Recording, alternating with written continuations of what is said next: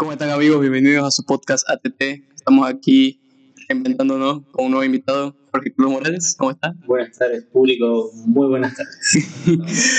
¿Cómo estás, Morales? ¿Todo bien? ¿Qué, qué contás? ¿Cómo estás? bien? Aquí estamos, eh, bueno, experimentando un poco este nuevo formato ¿no? de, tu, de tu podcast. La verdad que, primeramente, felicitarte por el tema de la evolución y cómo ha ido progresando este, este, este segmento ¿no? de, tu, de tu carrera.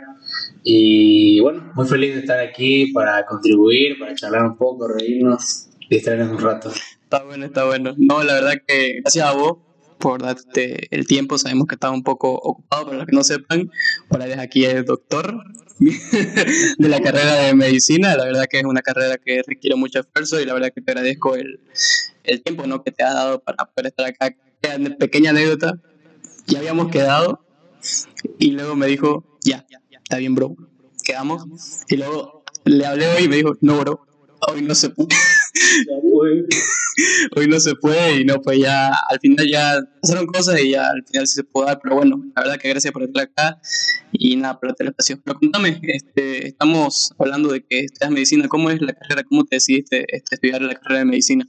Sí, bueno, es una, es una pregunta que constantemente uno, uno recibe ¿no? al estar estudiando esta carrera y bueno, la decisión en sí fue una decisión que fue evolucionada a lo largo de, de mi formación en el, en el, colegio, en la secundaria, eh, y fue fuertemente influenciada por mi abuelo, que, que ya falleció hace, un, hace ya casi un año. Mm, lo siento. Y bueno, él siempre fue una, una figura eh, profesional a, a seguir, digamos, a ejemplificar y todo el tema. Entonces, eso por una parte, por otra parte que me gustaba mucho también el tema de la ciencia, la biología, la química y todo eso, eh, me di cuenta que un conglomerado se, se, resumía en medicina, digamos, ¿no? Y así fue direccionando mi, mis gustos, digamos, a lo largo de secundaria. Y cuando llegó el momento de la verdad, yo tenía ya una idea de, de qué es lo que iba a estudiar y con ese, con ese plan eh, me postulé a la universidad y bueno, lo que sería, obviamente no sabía lo que estaba enfrentando porque eh, uno como, como estudiante de secundaria no, no dimensiona mucho cómo es realmente la, la carrera hasta que, hasta que estás básicamente en sexto año y, y, te enfrentas a la realidad, digamos, ¿no? Pero con toda la ilusión y toda la, todo el buen ánimo empezamos y bueno, Sí. Me estaba gustando. Eh, dijiste algo curioso que a partir del sexto año, ¿por qué curiosamente decís a partir del sexto año ya te das cuenta de lo que te estás metiendo? Eso da curiosidad. ¿Por qué? Buena pregunta. Lo que pasa es que um, es una carrera que, que, va cambiando mucho. Y si te das cuenta, siempre los primeros años son los más. Eh, um, como que el estudiante entra con mucha ilusión, eh, quiere comerse el mundo, quiere salir el mañana para empezar a ejercer de una vez, etcétera, etcétera. Pero eh, no sabe cuáles son los verdaderos retos de una carrera eh, en general, no solamente hablando de medicina, sino también hablando de todas las carreras, básicamente, ¿no? Ya. Yeah. Y a lo largo de cada uno de los años de medicina, uno se va dando cuenta de qué tan jodido realmente es esta, esta carrera, digamos, ¿no? Porque empieza un poco eh, ligero con las materias básicas, digamos, anatomía y histología, y se va poniendo más heavy a lo largo de los años con fisiología, con semiología, fármaco, etcétera, etcétera, digamos, ¿no? Y sinceramente creo que no hay, no, en su momento no hubo alguien que me, que me haya explicado o me haya descrito con detalle qué es lo que realmente significa estudiar medicina, porque quizás a veces está un poco romantizado la carrera, digamos, ¿no? Y eso, eso genera un alto índice de, de deserción o un alto índice de profesionales graduados que no ejercen al final del día, digamos, ¿no? Todo por un tema de que no está muy bien, no está muy bien eh, visualizado cómo es el, el, futuro, digamos, de una carrera como esta, ¿no? Pero eso no quita que sea una, una carrera bonita para soñar y una carrera bonita para eh, enamorarse. Claro, lo comprendo en esa parte en la que dijiste que en general todas las carreras sí tienen su, su complejidad, ¿no? O sea, vos al principio yo creo que como cualquier estudiante entras y decís, bueno, ya, ya entré, que uno se alegra, me imagino, cuando entra a la carrera de medicina, que me imagino que es muy cotizada, y que es difícil de entrar. ¿Vos cómo viviste tal vez esa experiencia de si lo, cuando lograste entrar, digamos, ¿no? Porque como te digo, creo que es muy reducido los cupos para poder entrar y contame a ver sobre eso, cómo fue tu experiencia para poder entrar ahí y decir, ya estoy acá, ahora lo que sigue, ¿cómo fue eso? Sí, no, es una... Es una de las carreras que tiende a tener una, una alta, una alta cantidad de demanda, ¿no? El tema de los cupos, especialmente en, en la universidad pública, ¿no? Eh, yo estoy en la Gabriel René Moreno, sigo todavía. Un saludo. eh, pero eh, sí, es una universidad cotizada, eh, como, en toda, como en todas las universidades públicas, ¿no? de, de, todos los, de todos los departamentos y a nivel mundial, digamos. Pero la afronté con el tema de que mm, era un paso más a realizar el sueño, digamos, de, de, ser médico y que tenía que hacerlo de una u otra manera, ¿no? Porque eh, siendo un poco realistas, digamos, ¿no? Estudiar medicina en una universidad eh, privada eh, es un reto, ¿no? No solamente para uno como estudiante, sino también para nuestros padres, el tema económico, muchas veces pasan cosas, digamos, ¿no? Claro. Y, puedes estar atorado, digamos, ¿no? En tu carrera por cuestiones externas, digamos, ¿no? Entonces dije, bueno, eh, mi plan número uno era la, la Gabriel, ¿no?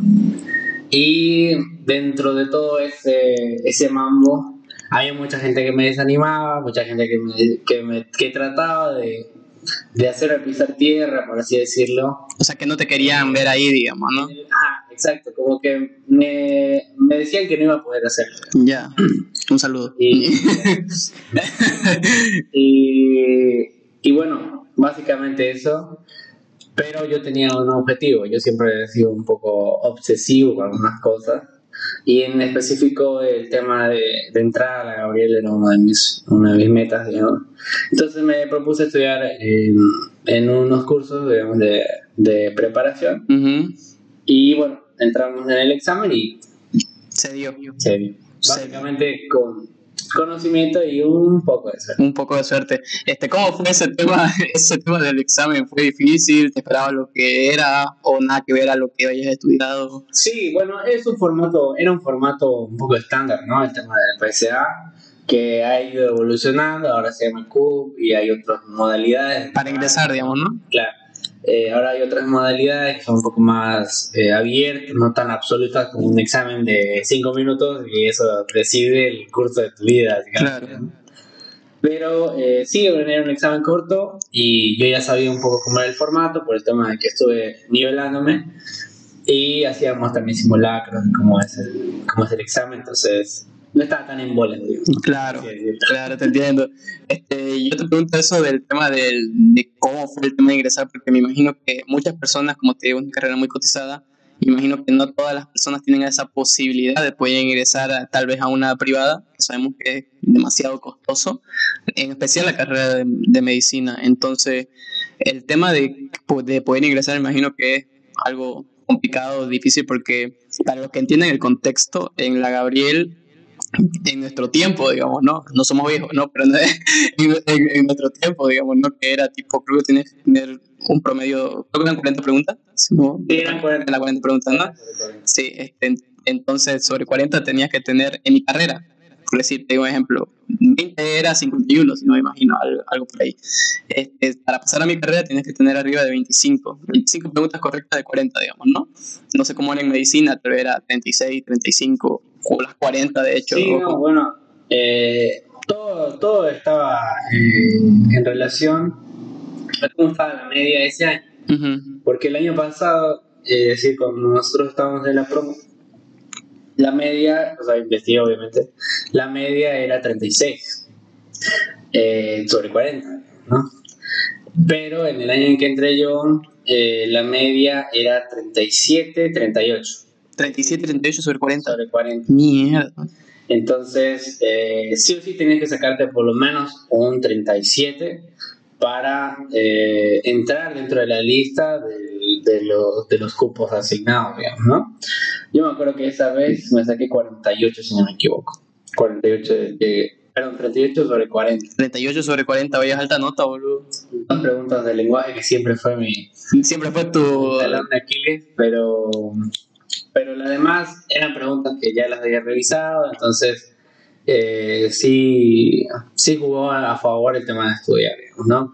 Que es algo que mucha gente tiende a recurrir a la suerte, pero Sí, sí es importante prepararse. El, el, tema de la suerte, ¿vos dirías que es un factor clave o un factor muy oportuno para aspirar a, digamos, en ese tema de ingresar? Es un factor que ayuda, es un factor que ayuda. Eh, porque también hay, otros, hay otras cuestiones, digamos, que están alrededor del ingreso a la Gabriel, como todos sabemos, eh, como todo proceso eh, que, está, que no está bien fiscalizado, tiende a haber corrupción, tiende a haber otras, otras modalidades, digamos, entre comillas, para ingresar, que es lo que te juega en contra, básicamente, ¿no? Entonces, sí es como remar contra, contra corriente eh, y un poco uh, ilusorio, digamos, decir que es puramente estudiar y vas a entrar, porque hay mucha gente que estudia que no pasa, se decepciona y pasan otras cosas, digamos.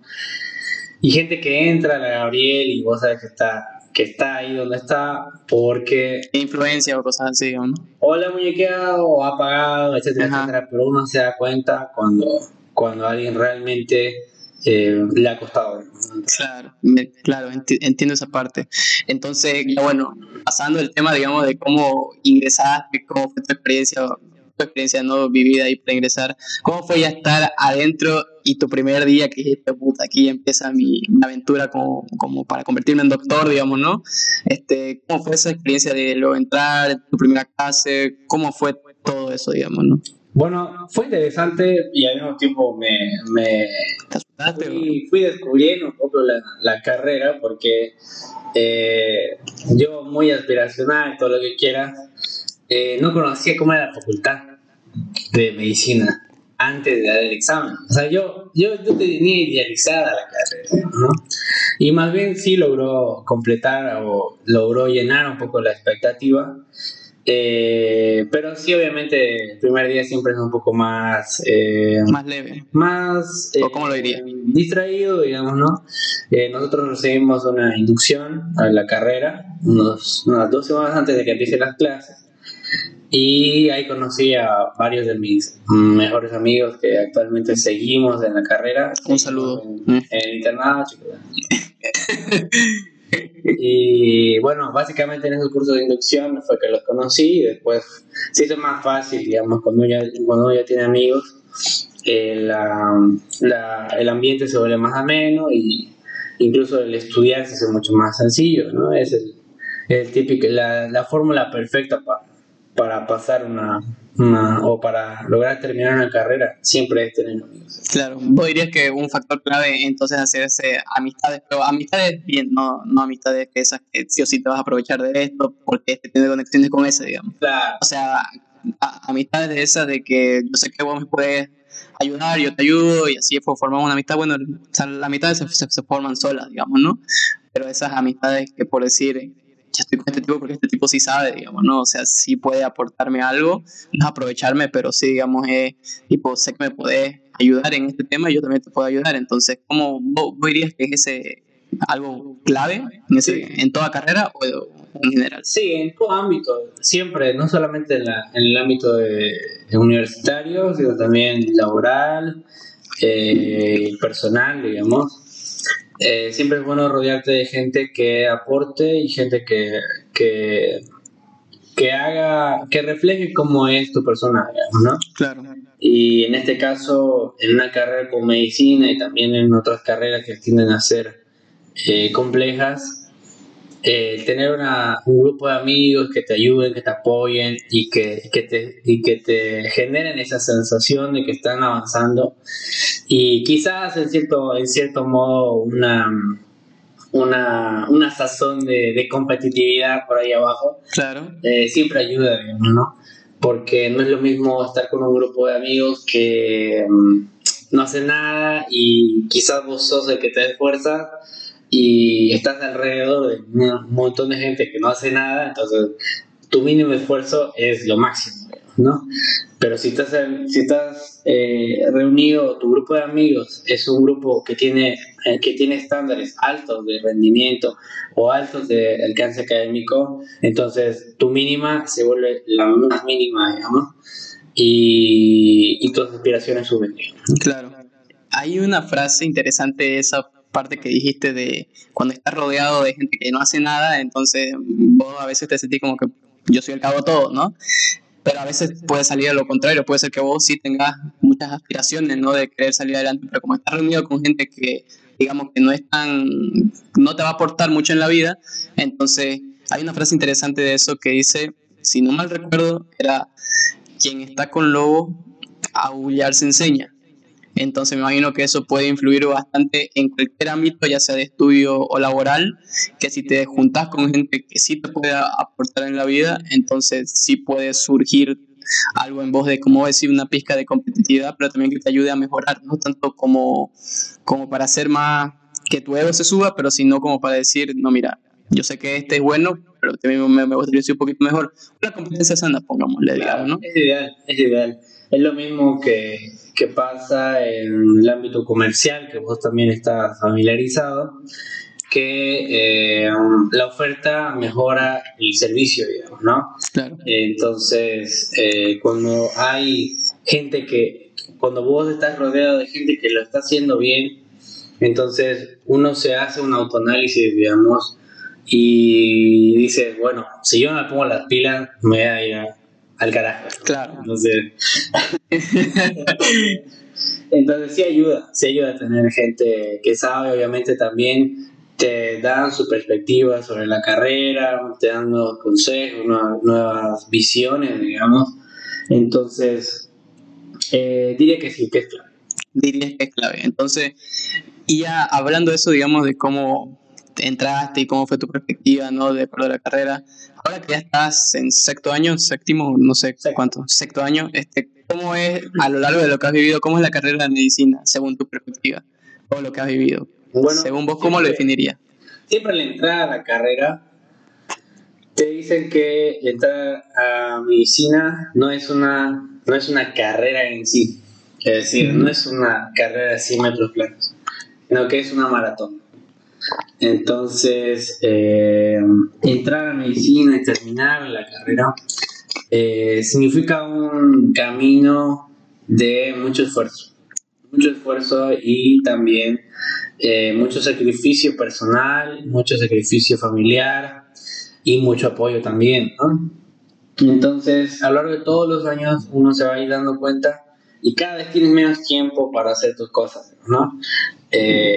Se van anexando materias mucho más complejas y vas dándote cuenta que mientras más avanzas en la carrera, más responsabilidad vas tomando, ¿no?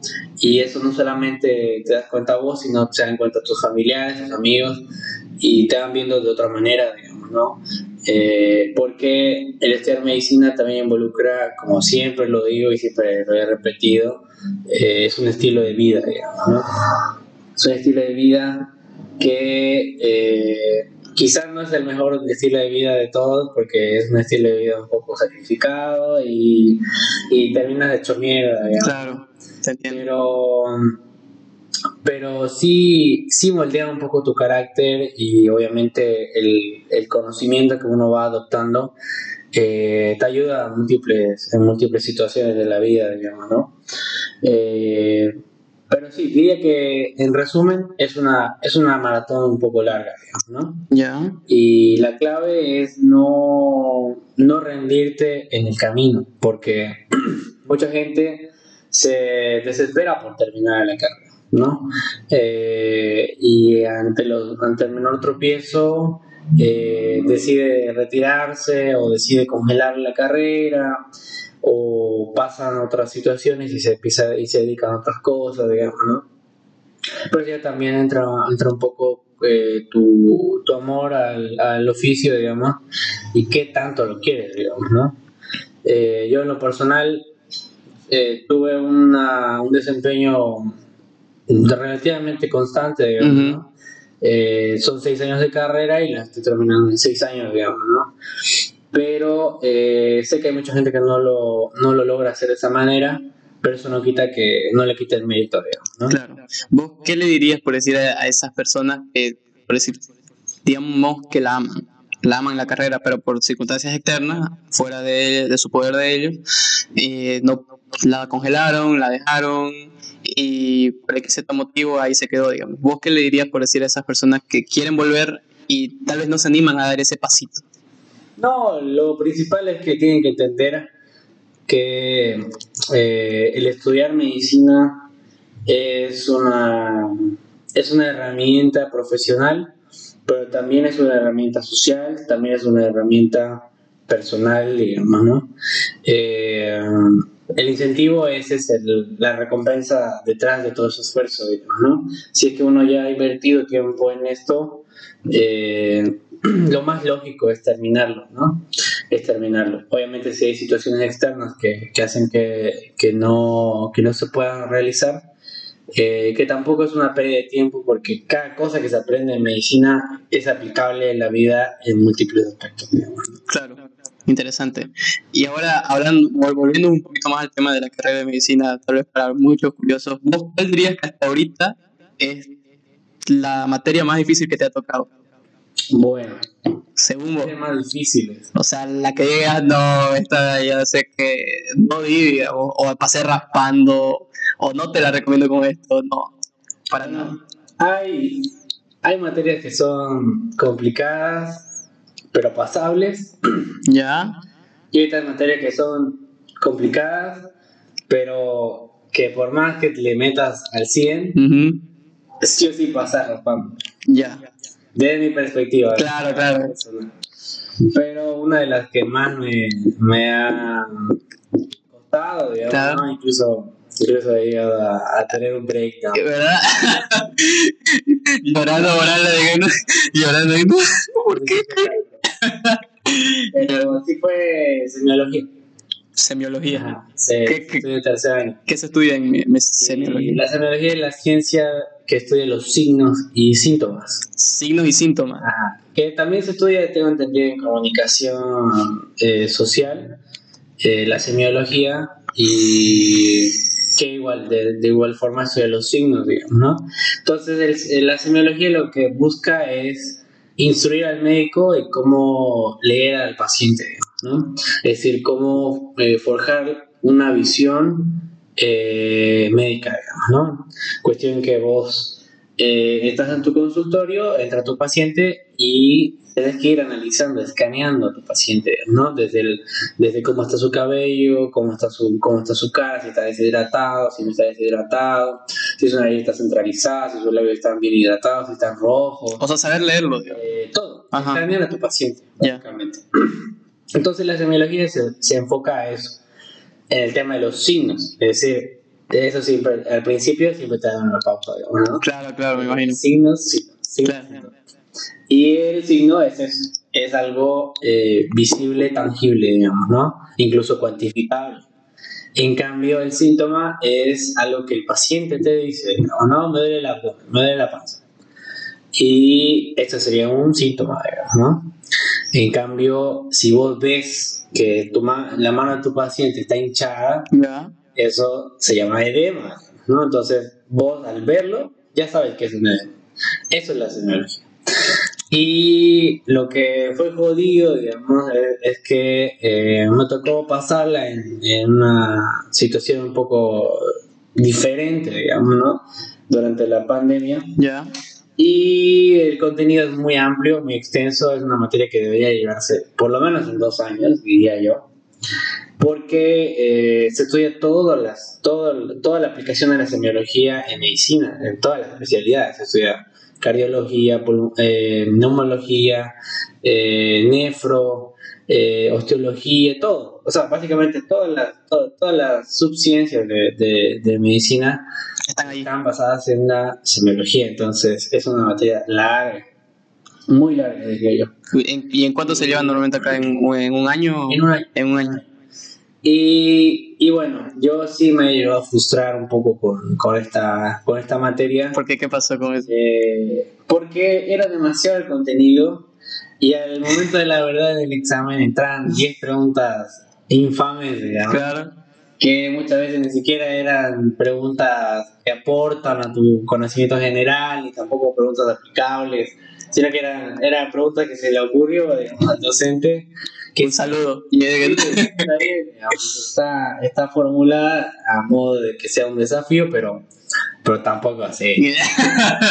o sea, vos cómo, vos cómo lo pondrías. O sea, digamos que tú, tu, tu doctor, entras al examen, lo tenés al ojo y le decís, no, son huevadas. estas".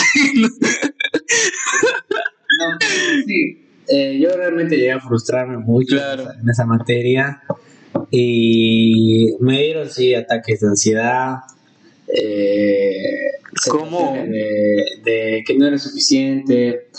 Que, bueno, eso también, ah, sí que tuve un, un, un podcast, digamos, para, para que comentar. sepa cómo es. Claro, realmente. Eh, tienes que prepararte psicológicamente para, Pero ¿para qué en general? ¿Para la carrera o para la que me... uno, Se me uno para, para enfrentar el estrés, digamos, ¿no? Porque Ya. es una carrera muy estresante. Ya. Así, así de forma sincera. Porque, eh, desde cualquier perspectiva mía o de cualquiera que le preguntes, es una carrera muy estresante. Eh, también la competitividad, en algunos casos, eh, tiende a ser sofocante y tóxica, digamos, ¿no? Eh, y la constante sensación de que eres insuficiente, ¿no? O sea, te llegan esos, esos, esos ataques así que no, yo sé que no doy o no escogí mal. ¿Qué miedo de hacer? Ajá. digamos. Claro.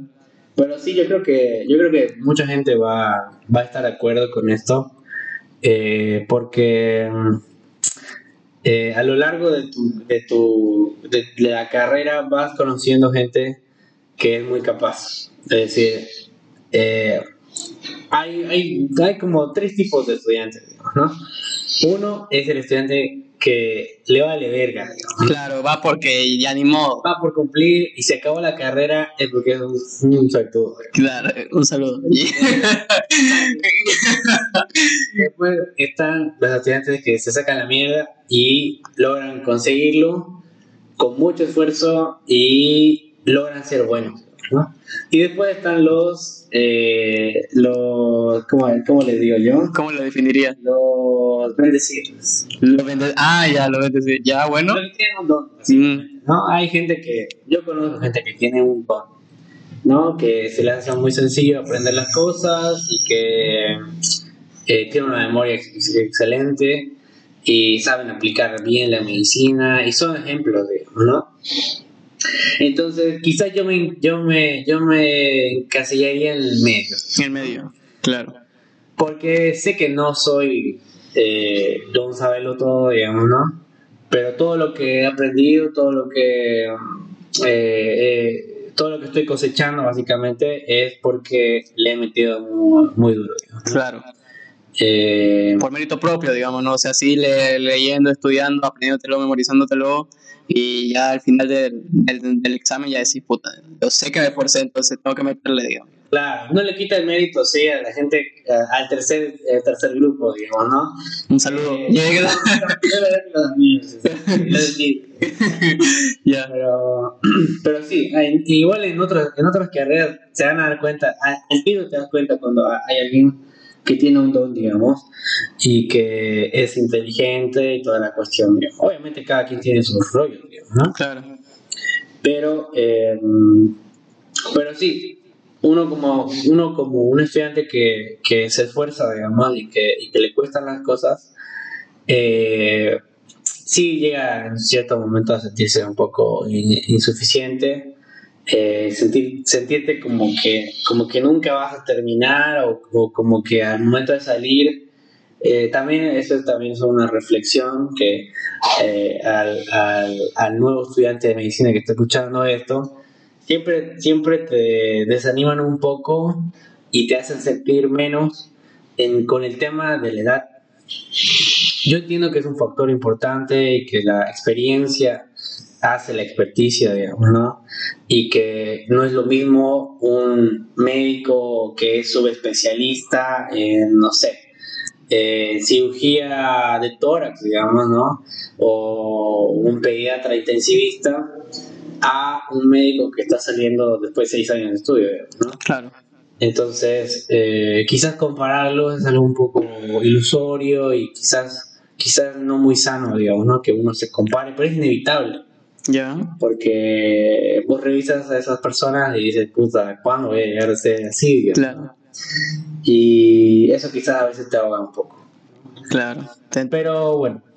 Claro, te entiendo en esa parte, digamos, ¿no? Este, dando todo el contexto, digamos, de cómo me contás de que cómo fue toda tu perspectiva en sí de la, de la medicina, me intriga mucho el hecho si tal vez una vez ya, ya dentro de la carrera eh, ya tuviste, digamos, como decís que tuviste bajones, me imagino que también han tenido unos subidones, pero de esos buenos y decir, puta, ¿cómo será mi título cuando llegue a doctor o cosas así, ¿no? Entonces, ¿Cómo, ¿Cómo es esa inspiración que te levantaste después de estar, yo, yo qué sé, después de dar un examen fatal de semiología, pongámosle?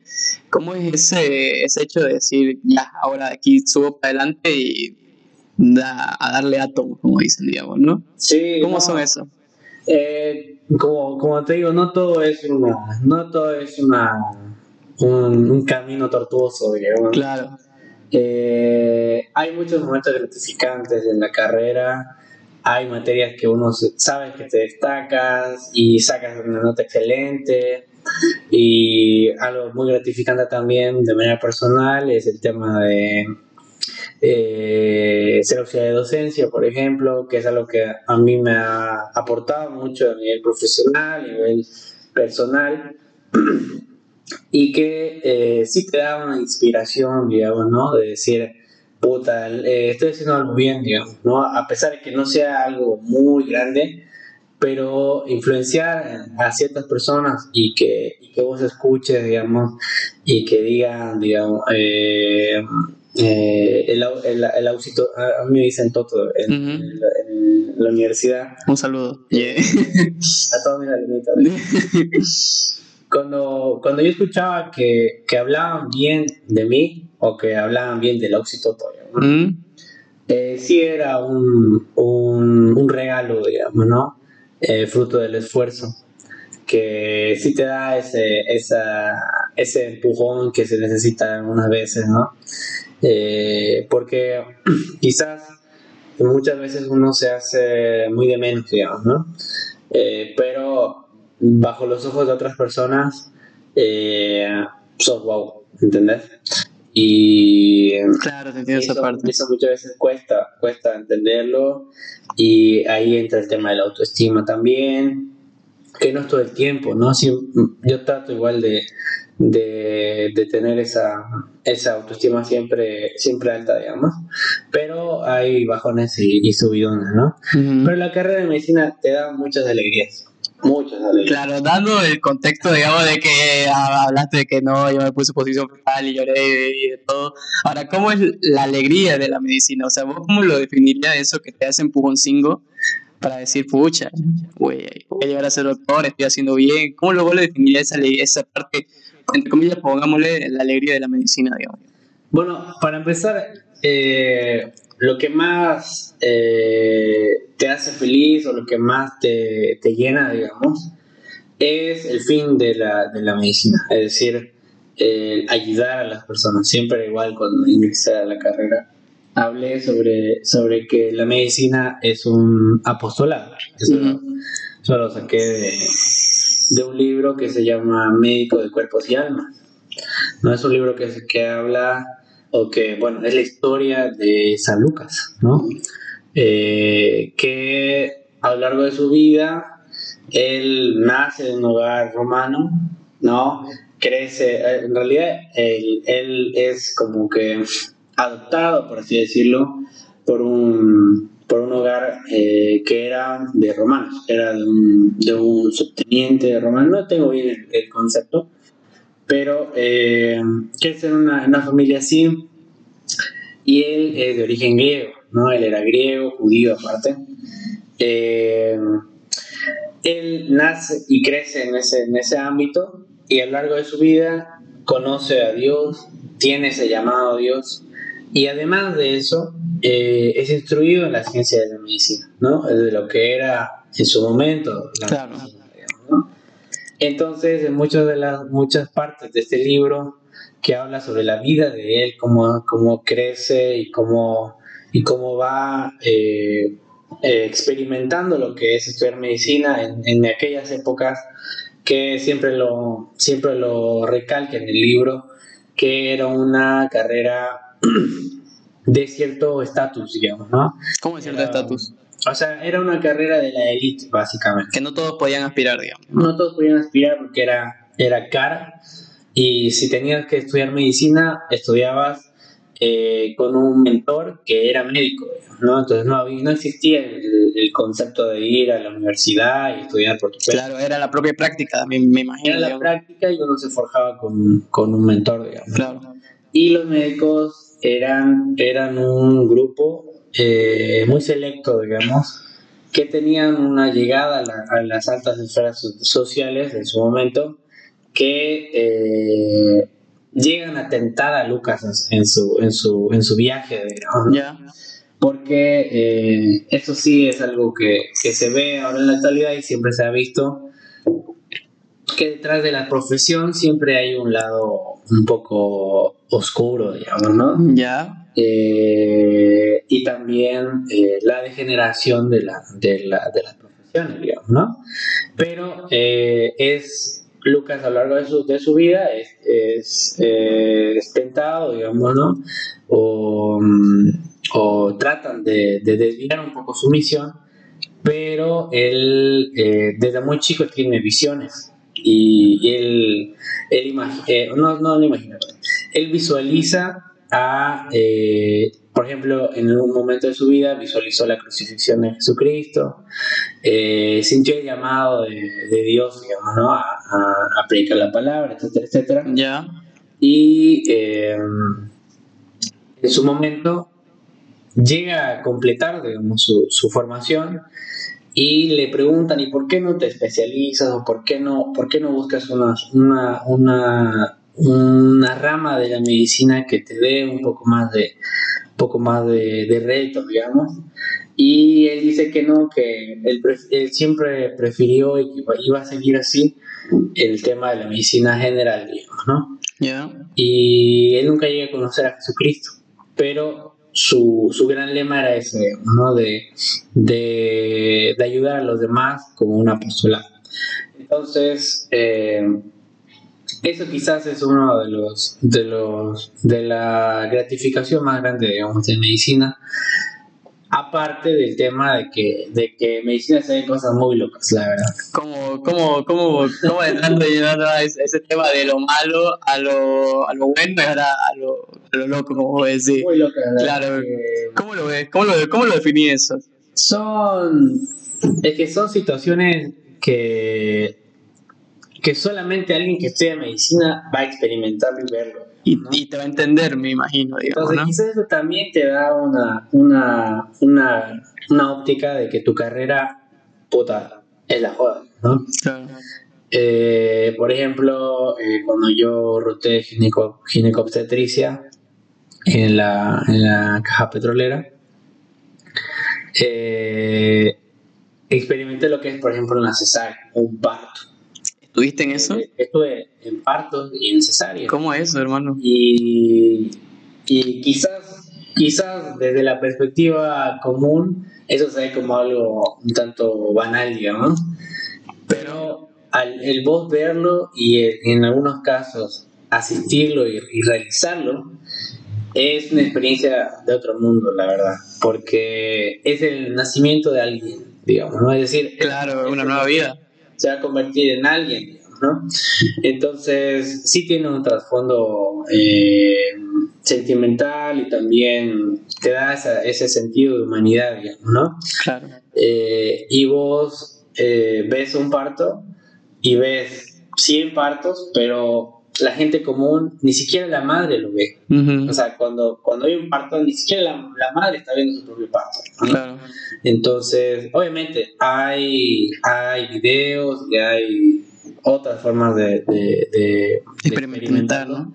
Pero ninguna se compara al, al estar face to face, digamos, con una cosa así, ¿no? Claro. ¿Y cómo fue eso? O sea, ¿cómo fue el, el vivirlo, el sentirlo, el cargar una nueva vida que llega obviamente al mundo y tener y decir, pucha, o sea, lo estoy haciendo tal como me decían que iba a ser en mi carrera, que iba a ser un sub y baja de, de emociones y cómo fue ya llegar a la práctica de estar estudiando un libro a estar aquí asistiendo, digamos. ¿Cómo fue Sí, eso? no, o sea, toda la carrera uno, uno, uno se la pasa, eh, se la pasa um, inundada en el tema de la teoría, digamos, y es en el internado en que realmente uno experimenta en carne propia la, la medicina como tal.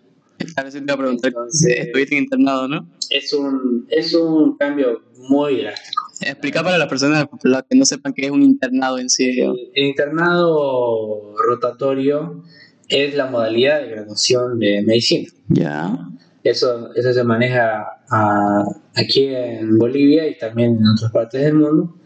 Y básicamente lo que hace es que un año entero estás rotando como un, básicamente como un eh, pseudo médico, digamos, a lo largo de las especialidades que están eh, conglomeradas en, en el internado. ¿no? Ujú. Entonces lo que hace básicamente es ir a un hospital y eh, asistir a los residentes y a los médicos que trabajan ahí. Entonces es una, es una perspectiva totalmente diferente a lo que es toda la carrera. ¿no? Entonces en sexto año es cuando realmente te das cuenta cómo es la medicina, ¿no? Eh, porque te das, te chocas con la realidad de lo, de lo heavy que son los horarios, por ejemplo, de lo desafiante que puede ser un poco igual la academia con otros médicos que saben mucho más que vos por, Claro. por la experiencia, por, por la revisión, etcétera, etcétera. Y ahí es cuando experimentas cosas como estas, digamos, ¿no? Como, cómo atender un parto, eh, cómo hacer una, una, una sutura, cómo, cómo reducir una fractura, eh, cómo no entrar en, en pánico en, en- en un paro cardíaco, digamos, o cómo, cómo se opera, no sé, un tórax, digamos. Claro, me imagino. Entonces, eh, esa óptica de, de- de- de hacerlo tangible toda la teoría es un salto muy, muy grande, diría yo. Que sí, si bien te va preparando a lo largo de la carrera con las prácticas, pero no es para nada lo mismo eh, la experiencia que, que, que tiene un interno, digamos, ¿no? Entonces vas eh, en los cuatro bloques del internado, ¿no? A hacer ginecobstetricia, medicina interna, pediatría y eh, cirugía, digamos. Y al final, de que, que ese se- tendría que ser el orden, digamos, hacer medicina social, es decir, eh, salud pública. La salud pública, por decirlo así. Y el- en este caso, la- la- el módulo de salud pública es, eh, es como una, una temporada, en este caso son tres meses básicamente, que eh, te lanzan al sistema de salud público de, de Bolivia. Claro, un saludo a Bolivia. Y el objetivo es que uno se, eh, que uno se empape un poco de eh, la realidad de otras comunidades, digamos, de la realidad humana que se vive en, en el departamento, ya sea aquí en Santa Cruz, en la ciudad, como también en las comunidades, digamos, ¿no? en las provincias. Entonces, lo que busca esta, este módulo es que eh, el médico se humanice, por así decirlo, ¿no? Eh, y deje de, de, de idealizar a la medicina como algo algo superior, digamos, o como, o como una como una carrera de elite y que, que no que no se junta con, con la gente, digamos. Eh, entonces, salud pública te hace pisar un poco, un poco la, la tierra, digamos, y te expone a la realidad, de, otras realidades muy distintas. Claro, o sea, como yo te digo, no es lo mismo, yo creo, de, leer el libro de anatomía a ya estar ahí con el pleno paciente en pleno paro cardíaco y vos decís, ¿qué hago, digamos, no? Entonces, yo me imagino que ese programa es para eso, ¿no? Para tal vez ponerte en la situación de que claro, estás cómodo en tu casa leyendo un libro, pero no es lo mismo, digamos, que estar a las 2, 3 de la mañana y llega un paciente y no saber qué hacer. Así que me imagino que ahí también se enseñan a manejar esas situaciones que no aprendes tal vez en la facultad como tal, digamos, ¿no? Claro, no, es, es una es una forma eh, es una forma eh, ¿Cómo lo muy, definiría? muy como cómo te podría decir eh, muy abrupta de, enseñarte cómo realmente es ¿no? pero eh, yo en salud pública en ese módulo de, de provincia eh, sí me di cuenta que mi vida es muy muy diferente a la realidad de otras personas porque yo hice mi provincia en una en un pueblito que se llama Ascensión de Guarayos. Pueblito entre comillas, porque es un, es un pueblo grande, ¿no? de, de unas 30.000 personas más o menos. Un saludo. Un saludo a Ascensión, ¿eh? Pero eh, aparte que sea, a pesar de que era un pueblo grande, eh, se ven realidades súper, súper diferentes a cómo, cómo es eh, la realidad aquí en la ciudad, al punto de que, de que hay gente que vive eh, básicamente sin ningún tipo de, de- de protección externa, viven sin bardas y mm, viven en casitas de, de madera básicamente. ¿no? Claro. De, adobe, me imagino que son algunos así. Eh, en este caso eh, eh, predomina la, la madera. Entonces, súper diferentes, familias, familias numerosas, con muchas deficiencias, enfermedades prevalentes. Entonces, quizás la, la, la parte de provincia te hace pisar tierra y decir, eh, no todo es tu burbuja perfecta como citadino, digamos, y la vida es, es jodida, ¿no? Y hay gente que está muy, muy jodida Claro. parte del mundo y, y estás a, a pocas horas digamos de la ciudad y la gente sigue viviendo así como como como en, en, en épocas antiguas digamos, ¿no? como en épocas de la colonia. Claro, o sea, cu- cuando no tenés nada, digamos, no, la medicina antigua, digamos, ¿no? que sigue que sigue tomando agua de, de, de, de- ¿Cómo se llama? De la tutuma. De, de la tutuma y de todo eso, ¿no? Claro. que tiene noria en su casa ves la noria en el fondo y está Claro, agua sucia, claro, es agua sucia la de Nori. contaminadísima, y, y la gente toma agua de ahí. ¿entendés? Y vos, en tu comodidad de, de- De tu casa, digamos, ¿no? tu casa, tenés agua en la ¿no? Claro. Entonces, sí te hace, sí te hace tocar un poco de tierra, ¿no? ¿Cómo vos viviste esa experiencia? Porque me imagino que cuando fuiste a Asunción de Guarayo fuiste solo. O sea, no fuiste con mamá, ni papá, ni nada. Entonces, ¿cómo fue esa experiencia tal vez de vivir solo? Sí, Ese, esos tres meses, digamos. ¿Cómo, cómo, cómo fue vivir, digamos? se, se te viene tantos recuerdos a la mente que me imagino. Entonces, claro. Entonces, ¿cómo fue eso, no? Con, con, con esa parte. Eh, bueno, fue interesante en el, en el sentido de, de experimentar un poco cómo es eh, el destete, básicamente, de tus padres, ¿no? Claro. que es algo que muchas veces cuesta, ¿no? Eh, mi llegada ya obviamente fue con ayuda ¿no? de mi mamá, que mm, hizo un contacto para el tema del departamento, allá alquilé un departamento. Un saludo, señora. Y, y bueno, me ayudó en ese, en ese sentido y después eh, el traslado lo hicimos en auto y básicamente era un cuarto y tenía una cocinilla, ¿no? Una Y, y, y nada más. y yo. Ahí moría. La cama, más bien pude llevar un refri, sí, Ya. pude llevar un refri para, para algún día de calor, porque en la sociedad de Guadalajara hace un calor tremendo. Ya. Y bueno, me enfrenté, lo principal es el tema de, la, de lavar la ropa, por ejemplo.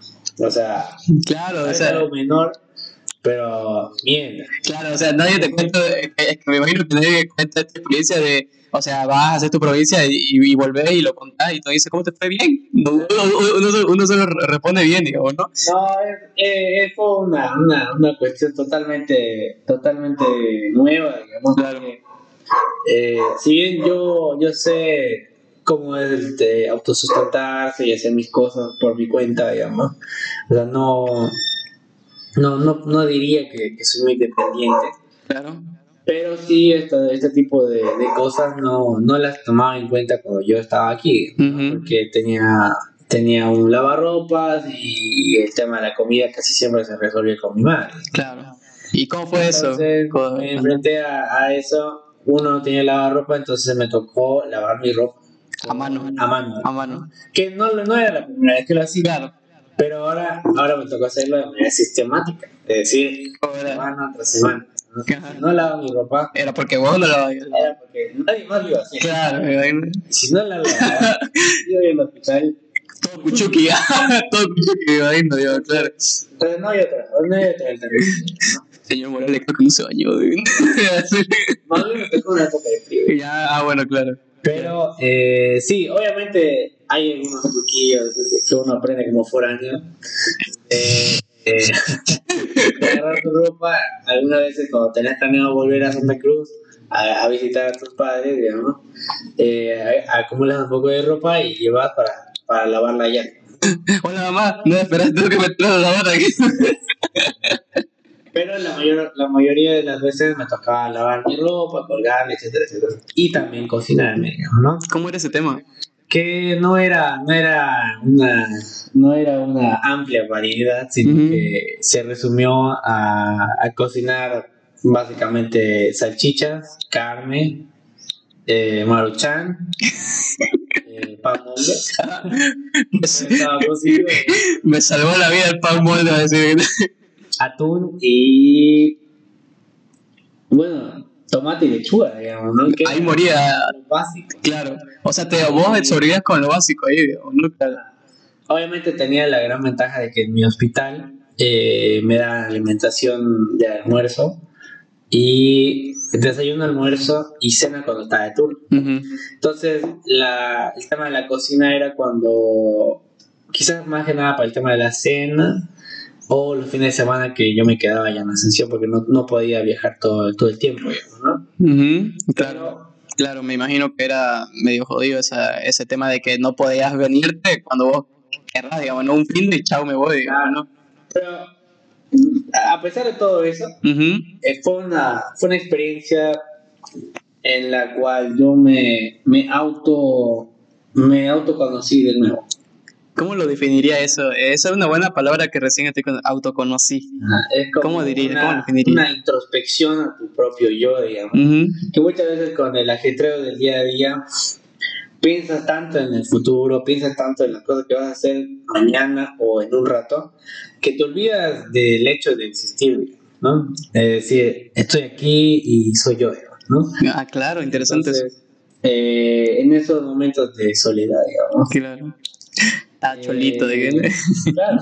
Te pones a pensar, digamos, que cómo, a dónde estás yendo, qué es lo que está mal en tu vida, qué estás, qué estás haciendo bien, qué es lo que te gusta hacer. Por ejemplo, volví, a, volví un poco a mi antiguo eh, hobby de, de ver pelis. O sea, sé que es algo un poco, un poco general, digamos, pero me gusta mucho. Entonces, Entonces- Siempre, siempre tuve una deuda muy larga de películas que no he podido ver por cuestión de tiempo, digamos. Entonces sí, me puse, me puse en plan de, en momentos libres, digamos, ¿no? Eh, volver un poco a ese, a ese hábito, también el hábito de la lectura, me llevé mis libros. Entonces, eh, el estar solo te hace eh, priorizar qué es lo que te gusta hacer y qué es lo que haces por, tu, por ti mismo, digamos, ¿no? Claro. Entonces, en ese sentido sí fue, sí fue eh, interesante, ¿no? Interesante. Me vi la, la saga completa del Padrino, por ejemplo. ¿Qué va a ser, verdad? ¿La viste de, de, de la 1 a la 3? ¿De la 1 a la 3? De verdad, Y que me han dicho que la mejor es la 2. No la he visto. eh, eh, todas son muy buenas. Todas son muy buenas. Pero la mejor, en mi opinión, es la 1. La 1. La 1. Eh, o sea, en sí es Claro. una saga, es una saga antigua. Claro, sí es, sí es de los clásicos, me imagino. Si no me equivoco, salió en 1900. 80, 80 y- por ahí no es más, más o menos que recuerdo. Pero bueno, volviendo al tema. claro, pero o sea, y me imagino que ya después de todo eso, ¿cómo lo dijiste? Auto, autoconocerse. Este, después de eso que ya lo viviste y luego cuando ya estaba por acabar el tema del internado, el tema de decir, bueno, Chavo Asunción, digamos, ¿no? ¿Cómo fue ese tema de decir, bueno, lo cumplí? ¿Cómo se sintió esa gratificación? ¿O cómo lo definirías toda esa experiencia? La verdad que fue muy... Tuve un cierre muy, muy bueno, muy bonito. Eh, básicamente teníamos que preparar un trabajo de investigación, ¿no? Dirigido al hospital y cómo mejorarlo, ¿no? Entonces, eh, presenté mi trabajo, era un trabajo dirigido al gran problema que hay en la de Guarayos, que es eh, la alta prevalencia de enfermedades de transmisión sexual. ¿no? Eh, Ascensión de Guarayos es una de las provincias que con más alto índice de VIH que tiene Santa Cruz. Entonces, eh, lo vi como una problemática interesante para desarrollar y hice encuestas eh, mano a mano, digamos, dimos charlas también y presenté mi trabajo, hice, hice una presentación, hice un informe, e incluso estuvimos a punto de trabajar con, con la municipalidad. ¿Qué hace, verdad? Para hacer un, eh, para hacer un, un spot con un poco del resumen, digamos, del trabajo pero por cuestiones de tiempo no, no, no se pudo concretar. Pero me fui con una buena, con una buena impresión y, y fue muy bien recibido el trabajo, me felicitaron, toda la cuestión. Entonces, eh, me fui con la sensación de que sí puede aportar a cierto modo digamos, a la comunidad, obviamente con mi trabajo y esfuerzo, porque también me, me esclavizar. un saludo, ¿cómo se, llama el hospital? No, quería decir. hospital Municipal de Ascensión. Ah, así no era. Un saludo a ese hospital. el doctor, ¿qué está pasando? Yo te cogí aquí mi brazo. ya bueno, pero apartando de todo eso, ¿vos qué le dirías a las personas que tal vez están viendo esto y, escucha, yo voy a hacer mi internado, ¿qué consejo les diría a todas esas personas que tal vez tienen miedo? muchas personas lo tienen previsto de vivirse solo, ¿cuántos son? ¿Tres meses? Entonces, ¿qué le dirías vos a ellos? Yo diría que le metan. Que se animen, porque muchas veces uno por el tema de de de la dificultad que significa irte a otro lugar y vivir solo, muchas veces trata de evitarlo. Y mucha gente eh, incluso paga para quedarse, ¿no? Pero quizás es una experiencia que no deberías, no deberías privártela. Eh, obviamente va a requerir un esfuerzo tuyo personal y también una inversión económica. Eso también no depende de vos. Claro pero si, si puedes hacerlo y si, si tenés la, la, las posibilidades de, de costearlo, eh, yo lo haría. Yo lo haría totalmente. Porque es muy, muy diferente hacer la, la, la provincia en una provincia. La diferencia es hacerlo aquí en la ciudad. Claro, es muy diferente, me imagino. Obviamente, con las comodidades de estar aquí en la ciudad es otro, es otro mambo. Pero a nivel personal y de, y de conocimiento, es muy recomendable hacer la, la, provincia. Claro, o sea, yo me imagino, entre comillas, no ir, a, ir a embarrarte allá y, y aprender, ¿no? O sea, cómo son afuera, como vos dijiste, de la burbuja que en la que vos vivís, ¿no? Que es aquí en la ciudad, que tenés todas las comodidades posibles y que tal vez estar allá en provincia, ¿no? Como, como se le dice, de estar con ellos, vivir con ellos, convivir con ellos, mejor dicho, y ver otra perspectiva de la medicina según tu experiencia, es como decir, wow, o sea, estoy viendo otro, otras cosas que veo y imagino que aprendes más. Claro, no, aparte que eh, si bien es, un, es una forma de experimentarla, pero también eh, como es un lugar donde no hay mucha, mucho personal, eh, te llegan a, dar cierto grado de responsabilidad mucho mayor al que te darían aquí. ¿no? Claro. Entonces uno va personificando a poco y vas eh, dimensionando un poco cómo es la, cuál es la responsabilidad real que tiene un médico. Claro. Porque muchas veces se romantiza el tema de la medicina y que uy, es una, es una, es una carrera divertida y bla bla, estatus y y, el tema social. Y no es así, digamos. Pero es una responsabilidad muy, muy heavy medicina. Claro. Muy heavy. Y ya pasando todo eso, ya casi llegando al final, ¿cómo vos, ahorita tu experiencia de los seis años que has estado contando lo malo, lo bueno, lo loco, lo que has experimentado en provincia y en sí el amor a la carrera que le tenés, ¿cómo vos la definirías hasta este momento que estamos grabando? Tu experiencia como para llegar a ser médico. La verdad que si, si tuviera que definirla la experiencia, diría que es un reto. Un reto. Un reto. Y, y que el, el conseguirlo y el terminarlo es una, es una, es una bendición, la verdad. Y bueno, yo tengo la, la, la idea de que, de que es una carrera muy linda, la verdad. Y últim- últimamente he estado viendo igual cosas tremendas, digamos, eh, que, como te digo, muy pocas veces vas a experimentarlo. Y de hecho, nadie que no estudie medicina lo va a hacer, digamos. Entonces, eh, estoy, estoy feliz, la verdad, con mi, con mi carrera, con mi progreso. Eh, quizás sí debería ser mejor el, el, ¿Cómo lo dirías? el tema de, de cómo, cómo se maneja aquí en Bolivia. Porque obviamente la medicina en otros países está mucho más desarrollada, hay muchos, hay más eh, medios con los cuales uno puede tener eh, comodidad al momento de trabajar, ¿no? Ujú. pero no quita que, que aquí en Bolivia se haga buena medicina, hay muy buenos médicos. Entonces, eh, sí la recomiendo, pero Pero, vean todos los peros. Es decir, si le van a meter, absténganse las consecuencias. ah, ya, así vos, vos, vos ese consejo le darías así.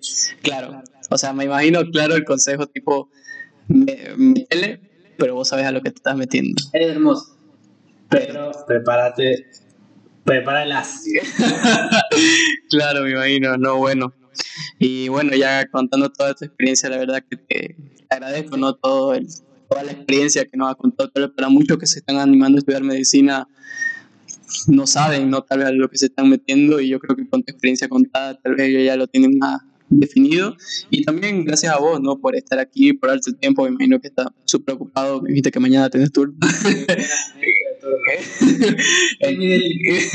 Entonces, no, la, la verdad que te agradezco por estar aquí en el podcast, por tu tiempo más que todo, y que nada, ¿no? Por aportar, la verdad que gracias a la medicina aquí en Bolivia, como decir, no tiene su falencia, en todo país tenemos falencia, pero con personas como vos, como otros médicos que también le están metiendo duro, podemos llegar a mejorarlo, ¿no? Así es, Sí. señor. La verdad que muchas gracias también por, por este espacio. También eh, agradecerte por el interés ¿no? en, en esta carrera, que demos a conocer también un poco la perspectiva de algunos estudiantes. Obviamente es muy subjetivo todo lo que hemos hablado el día de hoy.